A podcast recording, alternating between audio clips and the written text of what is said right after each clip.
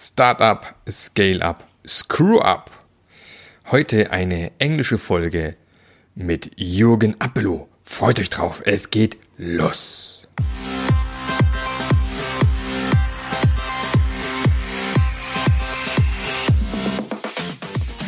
Der Passionate Teams Podcast. Der Podcast, der dir zeigt, wie du Agilität erfolgreich und nachhaltig im Unternehmen einführst. Erfahre hier, wie du eine Umgebung aufbaust, in der passionierte Agilität entsteht und vor allem bleibt. Und hier kommt dein Gastgeber, Mark Löffler. So, hello everybody. This time with an English episode. Usually I'm doing German episodes, Jürgen, but I'm really happy that here. It was a it was a wish from one of my listeners. Can you please invite Jürgen to the podcast? I said, yeah, I will just ask, and maybe he will be uh, with us or not. We just try it out. And yes, he is here. So we have Jürgen Appelo with us. Hi, mm. Jürgen. Hello. Still fighting with a cold. Yes but um, um, we, we, yeah we wish you all the best of luck that you get rid of it soon i hope and um, so i think yeah you you're famous world famous maybe in the agile community for the management 3.0 book right? This was the, the, the starting point we just discussed. We we met 10 years ago as, when the book came out more or less. And you were on tour on on a thousand of conferences just promoting the book right? And um, now we are back 10 years later discussing what happened in the in the 10 years in between.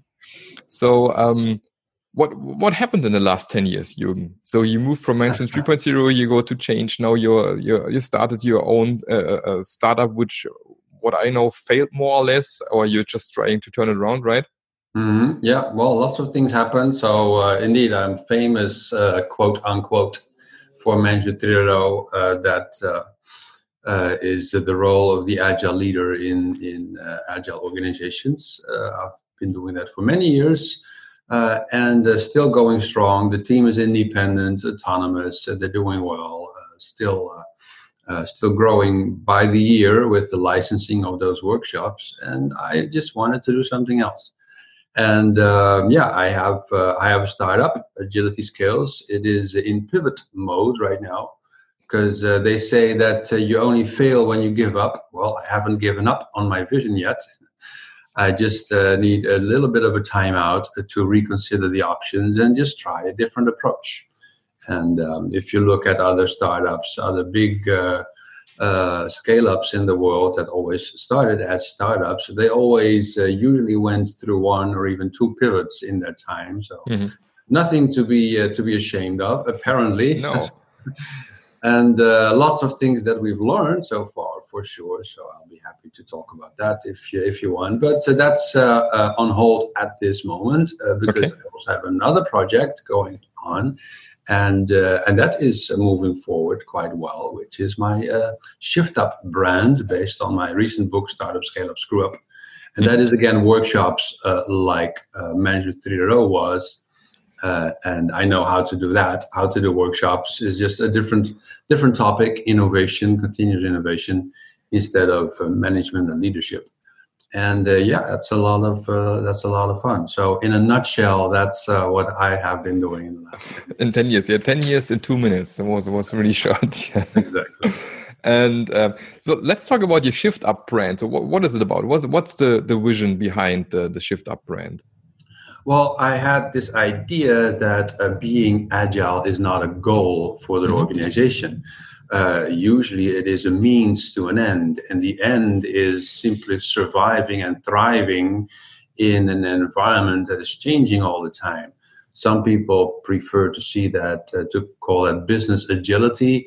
Uh, I like to call it uh, continuous innovation. Mm-hmm. Basically, you want to uh, keep coming up with new products and services because all products and services die at some point. Mm-hmm. Uh, as as my book says, uh, you start up, you scale up, and then you screw up at some point in the never-ending cycle of life. Mm-hmm. So the responsibility of the organization is to keep come up, coming up with new ideas, to explore new ideas, to grow them to um, uh, sustainable uh, business models, and then exploit them for as long as you can until they run out of steam. Mm-hmm. And I find that an interesting uh, topic, continuous innovation, it encapsulates uh, business agility and more, in my opinion. And of course, if you want continuous innovation, if you want business agility, then obviously you need better management and leadership. Mm. You need to be agile. You need to be lean. So all of that is is is uh, included, and it is a means to an end, which is just helping the organization to survive and thrive in the 21st century. So I thought I'm, I want a different starting point instead of management and leadership. Let's start with what companies really want. That's continuous innovation and uh, yeah, and, and, I created a new workshop around that as, as a, a, new starting point, basically for people who want to learn about about that and who may not be familiar with agile and lean, but they want a more a more holistic picture of what is important for the for the company. Yeah, and maybe we will also put a link down in the show notes just to the, the page of where you can look up all the, the shift up workshops. Awesome. And uh, maybe we'll, we will meet in one of them. It's uh, it's not so easy for me to find a time slot which which works for me, but maybe I have to travel a bit further to to catch up with you somewhere. I think you're in Copenhagen or something like that next year, right? In January or something like that, right? I will be in Copenhagen. I will be in Vienna. I will be in um, in Australia, in several cities, Adelaide, Melbourne, uh, Lisbon is being planned. So um, yeah, yeah, that's nice. So we will just put it in the show notes and everybody can look it up and and go there. And I think one of the the, the things where where the ideas for the shift up comes from is the innovator's dilemma, right? This is one of the problems a lot of companies fight with. Yes. So um, what I always say in my my trainings and workshops is it doesn't matter if you are number one at the moment. Uh, you you always have to innovate somehow. So, um, but maybe some, some people are not familiar with the, the innovator's dilemma. Right. Can you maybe briefly explain what it's meant by that? Sure. So I can explain with an example. Um, the music industry has been disrupted by uh, streaming uh, audio, for example, Spotify uh, and Pandora, Deezer, such kind of platforms, iTunes. Uh, nobody uh, perhaps expected that in, in the 90s when we were still buying CDs mm-hmm. uh, from uh, physical uh, uh physical uh, music carriers. So, um, as Clayton Christensen describes in his book, The Innovator's Dilemma, you see these disruptions happen in many industries where outsiders from outside of an industry come up with a new way of doing things and then basically take over and they often start with uh, a, a, product that is lower quality. Like in the beginning, when you downloaded music from the internet, the quality of the music was lower than you got from CDs. And uh, so the experts and the leaders in the industry said that doesn't make any sense. Why would someone download low quality bitrate music?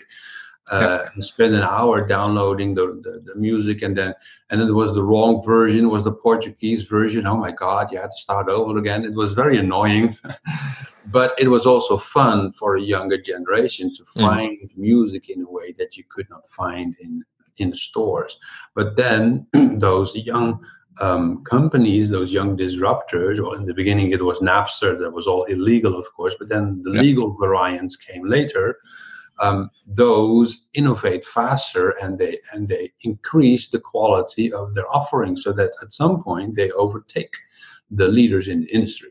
Mm-hmm. So the innovator's dilemma is then where should I put my energy? Should I put my energy in my current business, which is generating money? I need that money. I need to milk the cow, so to speak um, I need to sell music on CDs, but at the same time, I also need to invest in the newer generation of products and services because it is inevitable that they are going to take over. Something is going to take over from the current business model. And doing that both that is called the innovator's dilemma. On the one hand, we have sustaining innovation, that is the current product that we still try to improve.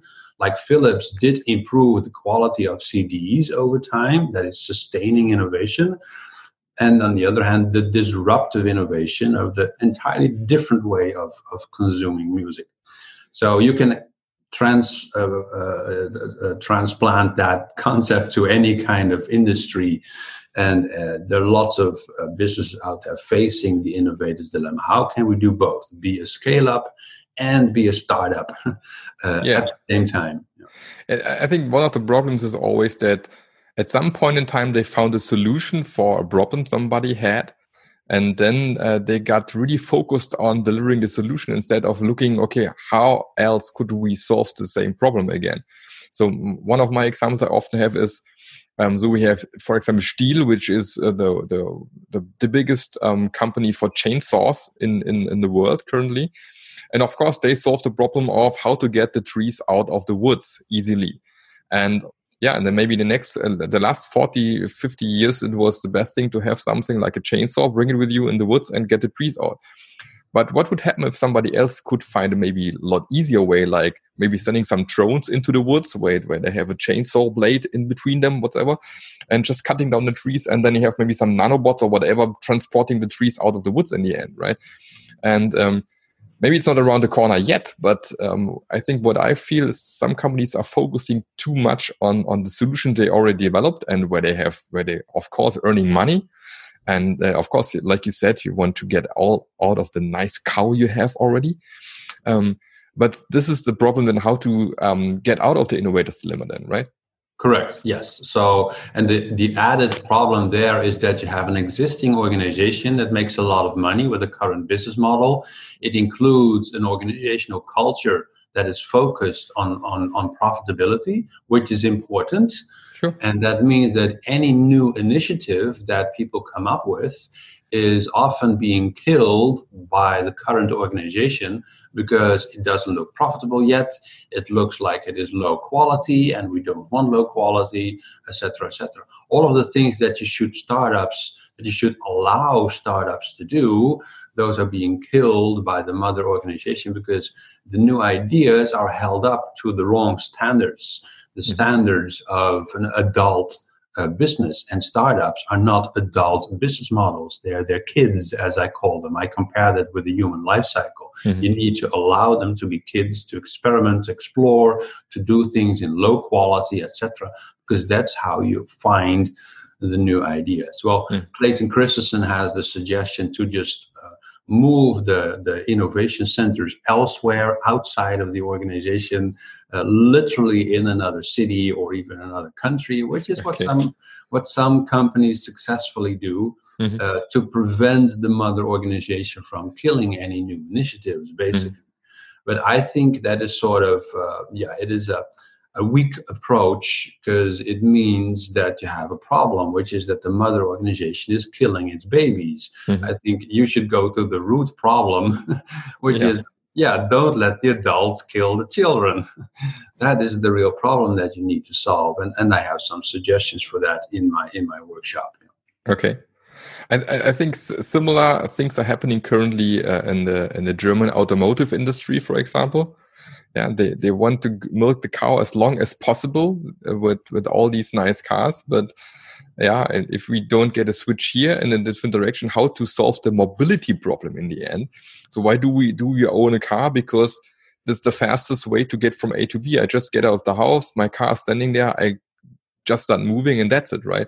But as, as soon as somebody solves the problem of having a, a car or, what, or whatsoever in front of my door in, in, in two minutes, for example, then we get into troubles, right? We don't need that much cars maybe anymore. Like exactly. Tesla's moving some inside these directions, for example, and um, this is what's currently happening. And yeah. um, so, what what are the ideas you have in your book how to get around these problems in a in a right. company that's already successful? Right. So I, I basically I boil it down to the three keys, as I call them, to solving the innovator's dilemma. And uh, the first one is to see the business model as uh, one that follows a life cycle of mm-hmm. maturity stages. What I just said basically, it starts as a baby, as a kid, then a teenager, adult, and then uh, a senior citizen, and then it dies. Yeah. That is normal. It's normal for any product, any service, any business model to be born, to grow up, and to die. Mm-hmm. That is the mindset first that we need to adopt. And the company should not associate itself too much with one specific business model. It should understand that it is a family of business models. Take Apple, for example. Mm-hmm. Apple, to a large extent of its income, uh, was dependent on the iPod for a number of years. But then it replaced itself and came up with the iPhone. And then just until one or two years ago, the iPhone was 70% of income for Apple. Mm. That has dropped already to below 50%, less than 50%, because mm-hmm. Apple is continuously replacing its own business models with new ideas.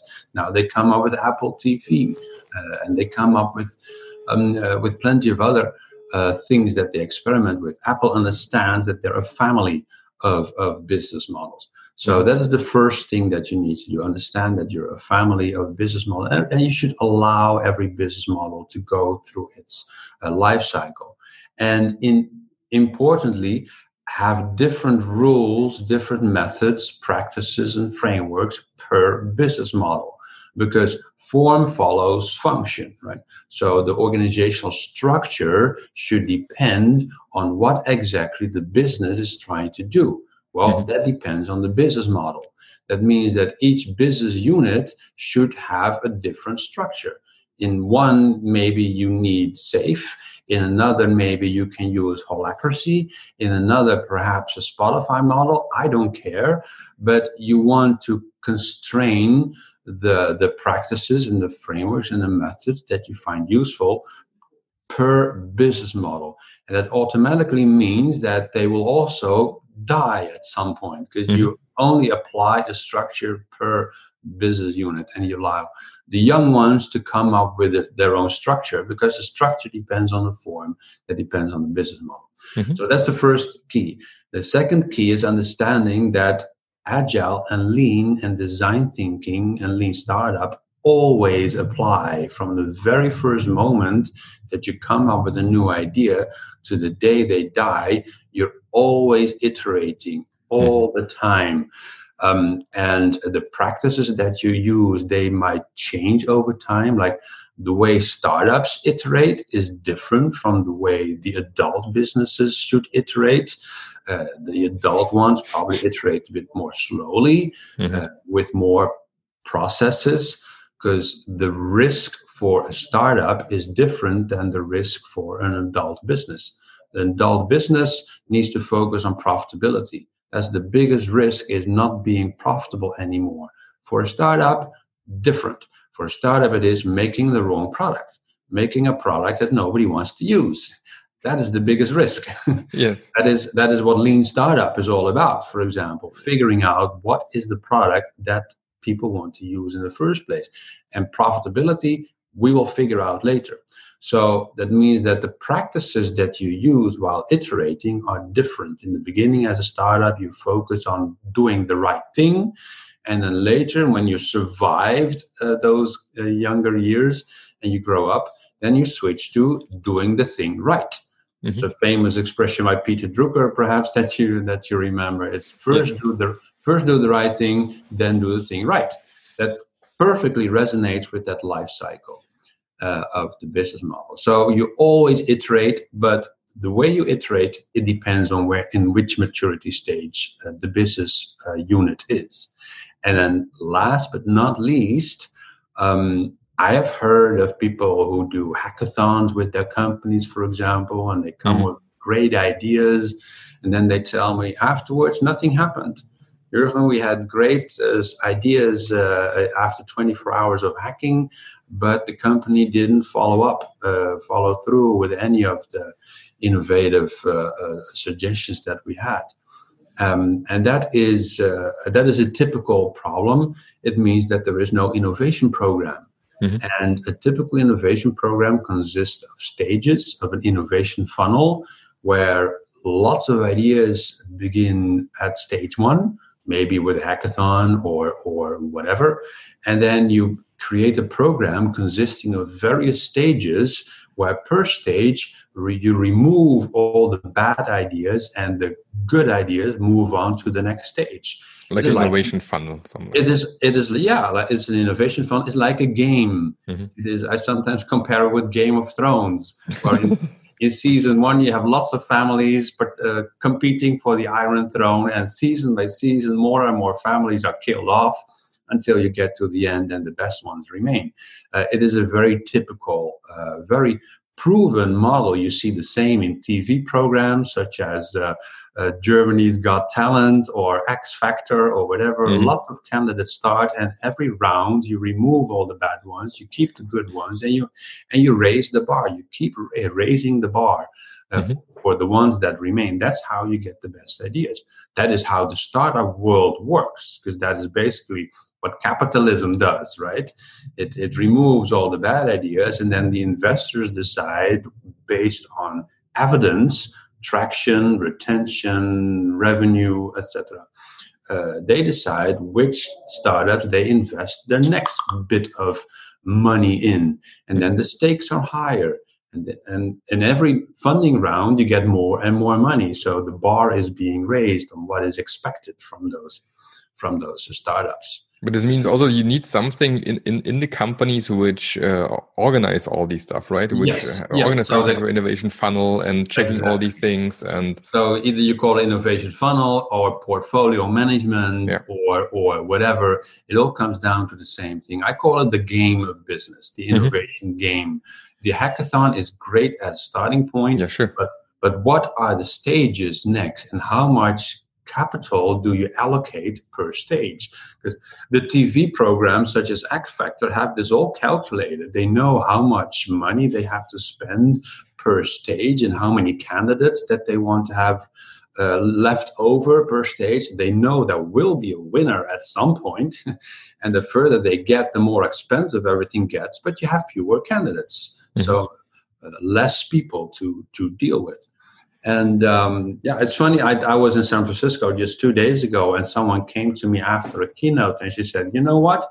Um, I am a medical researcher, and what you what you uh, uh, just told us is exactly the same as uh, uh, in in medical science. How we find new medicines. Mhm. Uh, they start with millions of of combinations of molecules, and then they have a defined process process stage by stage where they remove all the ones that don't do anything based on testing.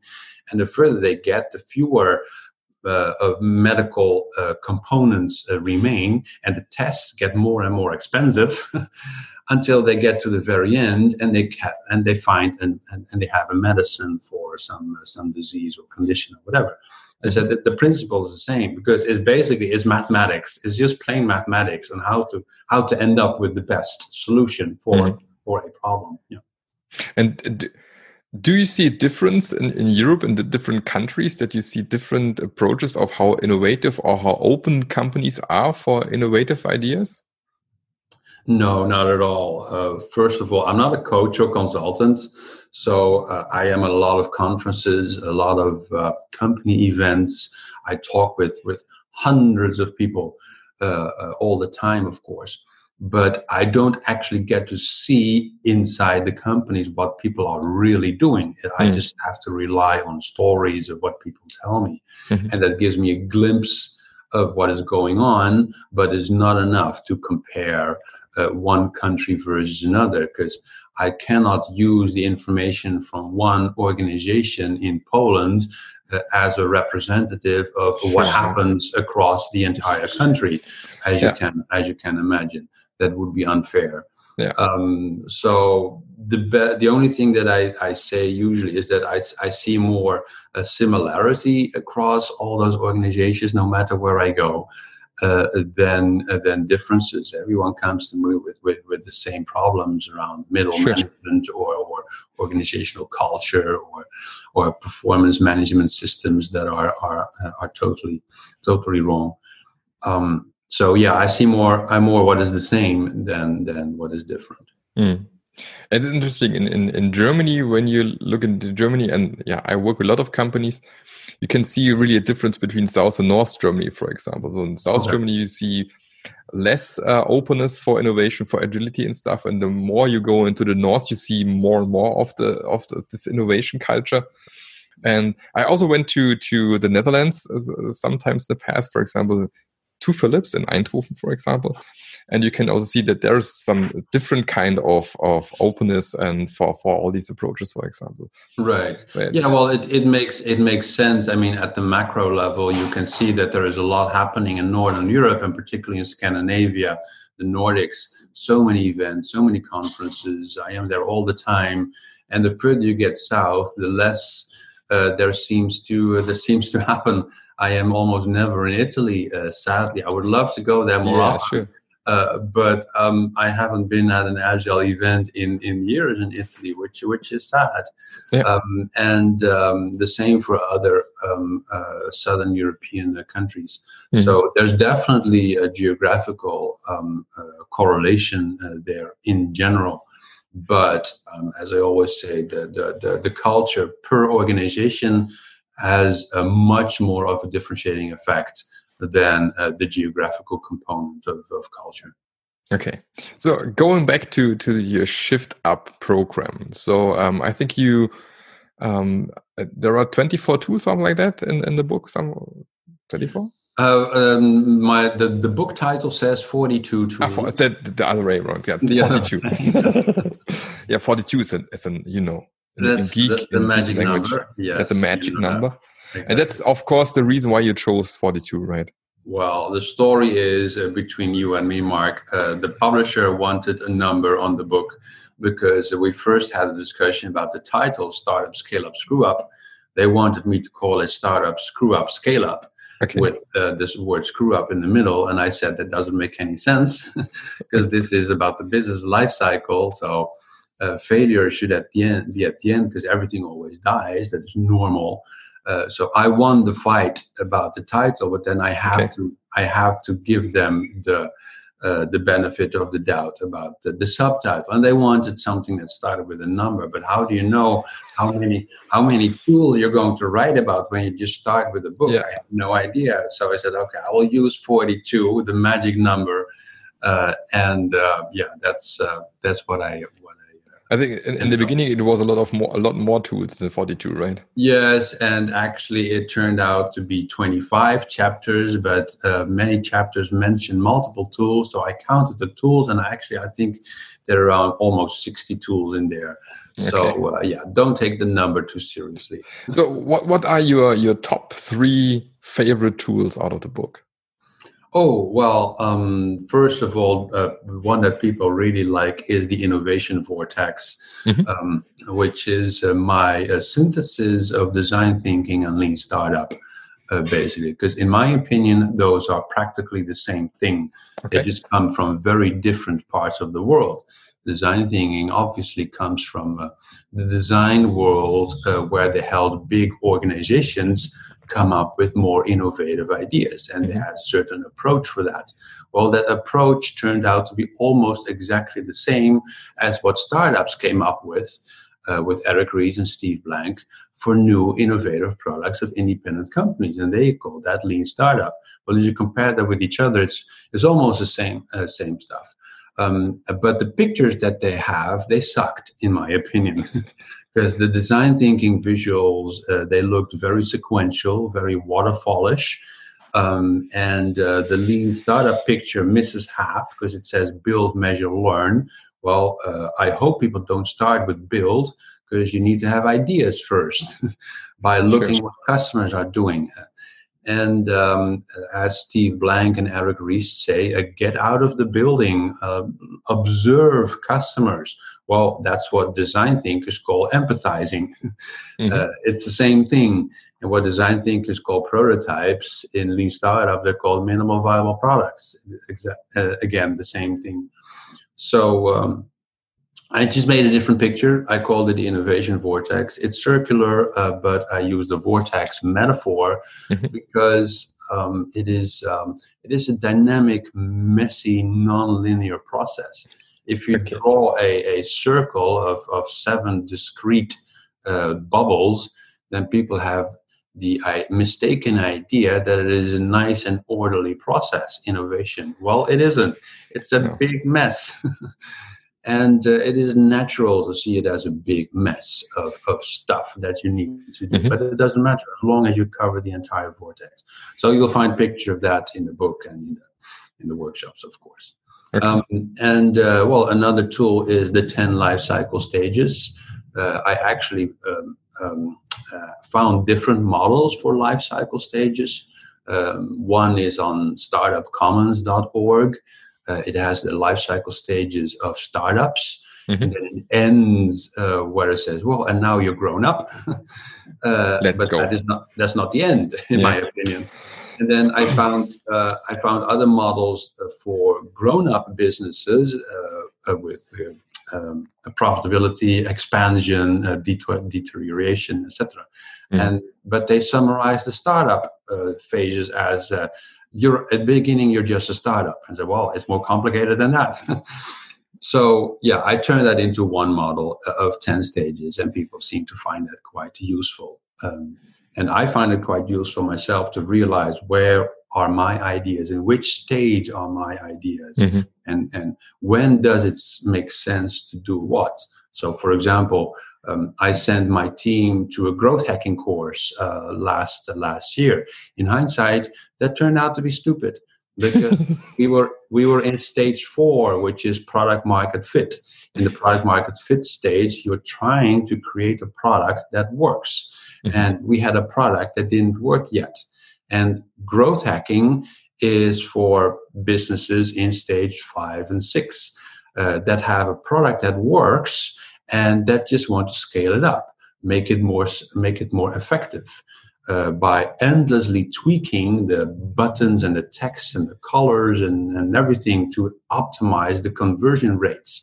But the requirement is you need to have something that works because it is like multiplying by 1000 uh, something that is a small number. Well, if what you have is zero, then multiplying multiplying by 1000 doesn't make any sense Marc. I figured out. Yeah that's math again.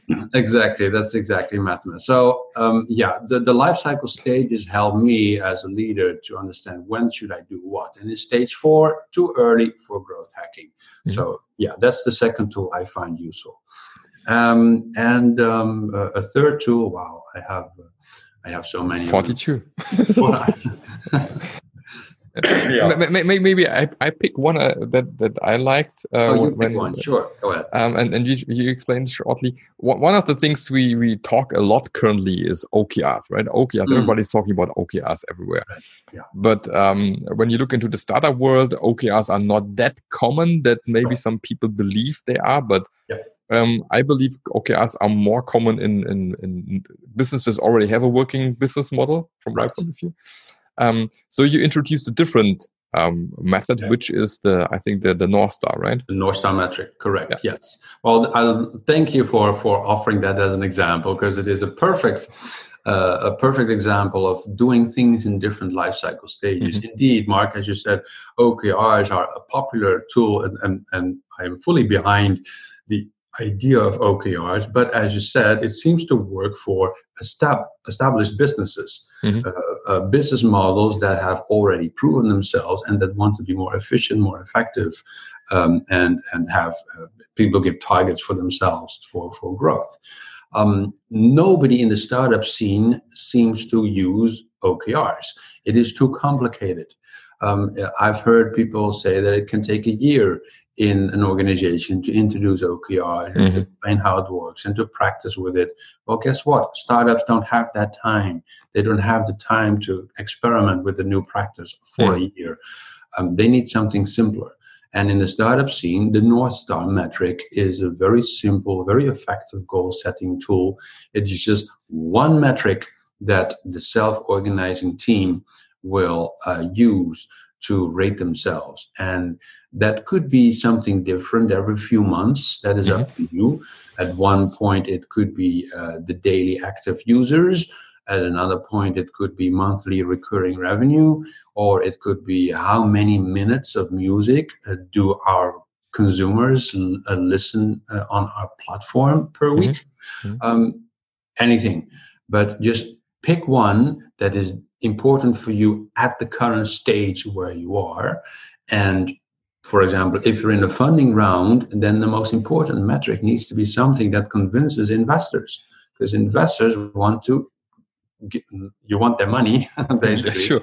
So you need something to, money. yeah, you need to, something to convince investors, and they want to see uh, traction or retention or daily active users, such things. So optimize one of those metrics. When you have their money, take it, use it for product development, and then you can switch to another metric. Like, for example, uh, uh, uh, what is uh, the churn? Uh, how how how how many people leave our platform per per, uh, per month, or how what is the usage, the, the interaction level with with our features? So um, just one metric uh, that rules them all. The one metric that matters is is what uh, Ash Maurya calls them. And um, I like it because it is it gives laser focus to a self-organizing team, but it doesn't scale, as you can imagine. It is useful for one team, but another team might need another, uh, will need another North Star metric. So after stage uh, four, when you found product market fit, you will probably want to s- slowly uh, switch to OKRs at some point. Mm-hmm. And I use this often as an example to show that the practices that the kids among the business models have, they're probably different from the practices that the adults have. Mm-hmm. The adults do OKRs, the kids do North Star metric.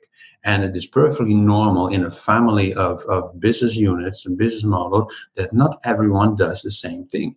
Mm-hmm. And so we come back to where we started at the beginning of the, of the podcast. It's a family of business models. You should allow different units to do different things. Maybe one wants to use Spotify model, maybe another wants to do SAFe or LeSS or whatever. That should be fine because you need to constrain the practices to the units per business model. One business model is not is not the other. You mentioned the car industry, uh, Marc. Um, selling cars to uh, individual consumers is an entirely different business model than um, um, uh, using Uber-like um, uh, businesses uh, where people are still in a car, but it is not their property anymore. Mm-hmm. But they're, they're, paying per kilometer or per minute, uh, basically. So you can still have such business models in the car industry, but the struct, the organizational structures, the the practices, the agile practices, and everything, they will be quite uh, different. So. Uh, don't treat everyone in the family uh, the same. That's uh, that's my insight. Uh, yeah, and, and maybe it's that's what also will happen maybe in the in, in the car industry that we have something similar like with the iPod, right? So we, yeah. we have a lot of people buying cars at the moment, but this curve will go down. So you need to think about different business models to survive as a company. Right. You should not have, uh, just work on one. You should have more in in in your back already. Um, uh, hopefully, in different stages already that you already proven if they are working or not, so that you can survive in in the end and long term, right? Right. And people will always want to listen to music. They will always want to move from one place to the other. So uh, the, the, the industries will remain. It's just the products and the business models, they will keep replacing themselves. Yes. And that's, that's perfectly normal. So don't attach your identity as a company too much to one specific business model because if you see yourself as a company as the implementation of one specific business model, you will die. You will yes. know that for sure. Yes. that the, your death is guaranteed. Yes. so uh, use that if if we uh, I su- suppose, be victorious that you have something that is profitable. That's yeah. hey, awesome. But use that money to invest in a younger generation, yeah. new business models, and be prepared to replace yourself. Yeah. And it will be interesting because the, the, for example, the new CEO of, of BMW, for example, he said, come on, forget about all these new things. We are a great car company. We should focus on building great cars. And this is our main thing we should focus on and do. And maybe, as you said, they will die. Yeah, because if they focus too much on this one thing, of course they're buying, uh, they, they are creating great cars, but who knows what will happen in the next 10 to 20 years, right? Yeah, yeah. Just going down the train. Indeed, yes. Yeah. Well, we'll see. okay. So maybe as a as a as a last advice for somebody who's maybe listening and said, "My, I want to start a startup. And you uh, as an entrepreneur, you started lots of startup in, in, in your past. What is maybe the, the the most important advice from your point of view for somebody who says, I would like to uh, own and start my own startup? Wow, there's so many things that I have done wrong in the past. it is, it is hard to choose. Um, but let's start with, um, let's give you the the most recent example. Um, one thing I did wrong um, uh, uh, with my most um, uh, with my my current startup is that we allow things to grow um, in terms of the size of the product without things uh, working. Um, so we had something that didn't work well. Then we thought, okay, well, maybe if we add these features and these features, then it will start working. No, that didn't work. Then okay, we okay well, maybe if we add this, then it will start working. So uh, we moved from something small that didn't work to something large that didn't work. Okay. and this this is a very uh, uh, um, a very common trap where you, mm. you just add feature after feature. sorry, hoping that at some point it will finally start to work. And uh, in hindsight, it is easy to see what you did wrong. In, when you're in the middle of it, in, yeah. in, the middle of it, then you don't easily see that this is happening. Mm-hmm. Uh, there's a famous quote from John Gall, who wrote the Systems Bible, where he says, It is impossible to make a big, complex system that works. You have to start from scratch with a small system that works and then grow it from there. Mm-hmm. And then I thought, yeah, that's exactly what we did wrong. We had a, we tried to make a big system that worked, and that's impossible. So my advice is uh, keep everything small. Just prevent yourself, uh, restrain yourself, adding features to a new product, uh, trying to make things work. Just keep it small. You have to find something small that works, and only when you have something small that works then steadily start growing it. But if you don't have that that core that is working, then it makes no sense to keep adding stuff mm-hmm. uh, in the hope that it will work. Just you have to replace things mm-hmm. until you found something that that, that works. So. Um, in my current example, for example, uh, my my shift up workshops they work. I get mm-hmm. people to my workshops. I found something that works. So now I use that to start adding things such as licensing and, and, and etc. Trying to make it bigger, but to keep it working. That is the that is the challenge as a startup. You start with something small that works, and then you grow it uh, grow it steadily. So, my warning: uh, don't make a big, a complex system that works because uh, you will fail. Perfect. I think this was a perfect um, um, example for the end of this podcast episode. I think everybody can can use this advice wisely, and um, don't stick to your ideas if they don't work, and start to add more features. Right. Exactly. And so, thank you very much for your time, Jürgen. Thanks for inviting me. So uh, get well soon. Get rid of your uh, of your nasty cold, and uh, yeah, I hope see you soon somewhere. I'm sure we will see each other again, Mark. Yeah, and um, thank you for your time and see you next time again. Bye. Alright, thanks. Bye bye. Der Podcast hat dir gefallen? Dann sorge auch du für eine agilere Welt und unterstütze diesen Podcast mit deiner 5-Sterne-Bewertung auf iTunes. Und für mehr Informationen besuche www.marklöffler.eu. Bis zum nächsten Mal.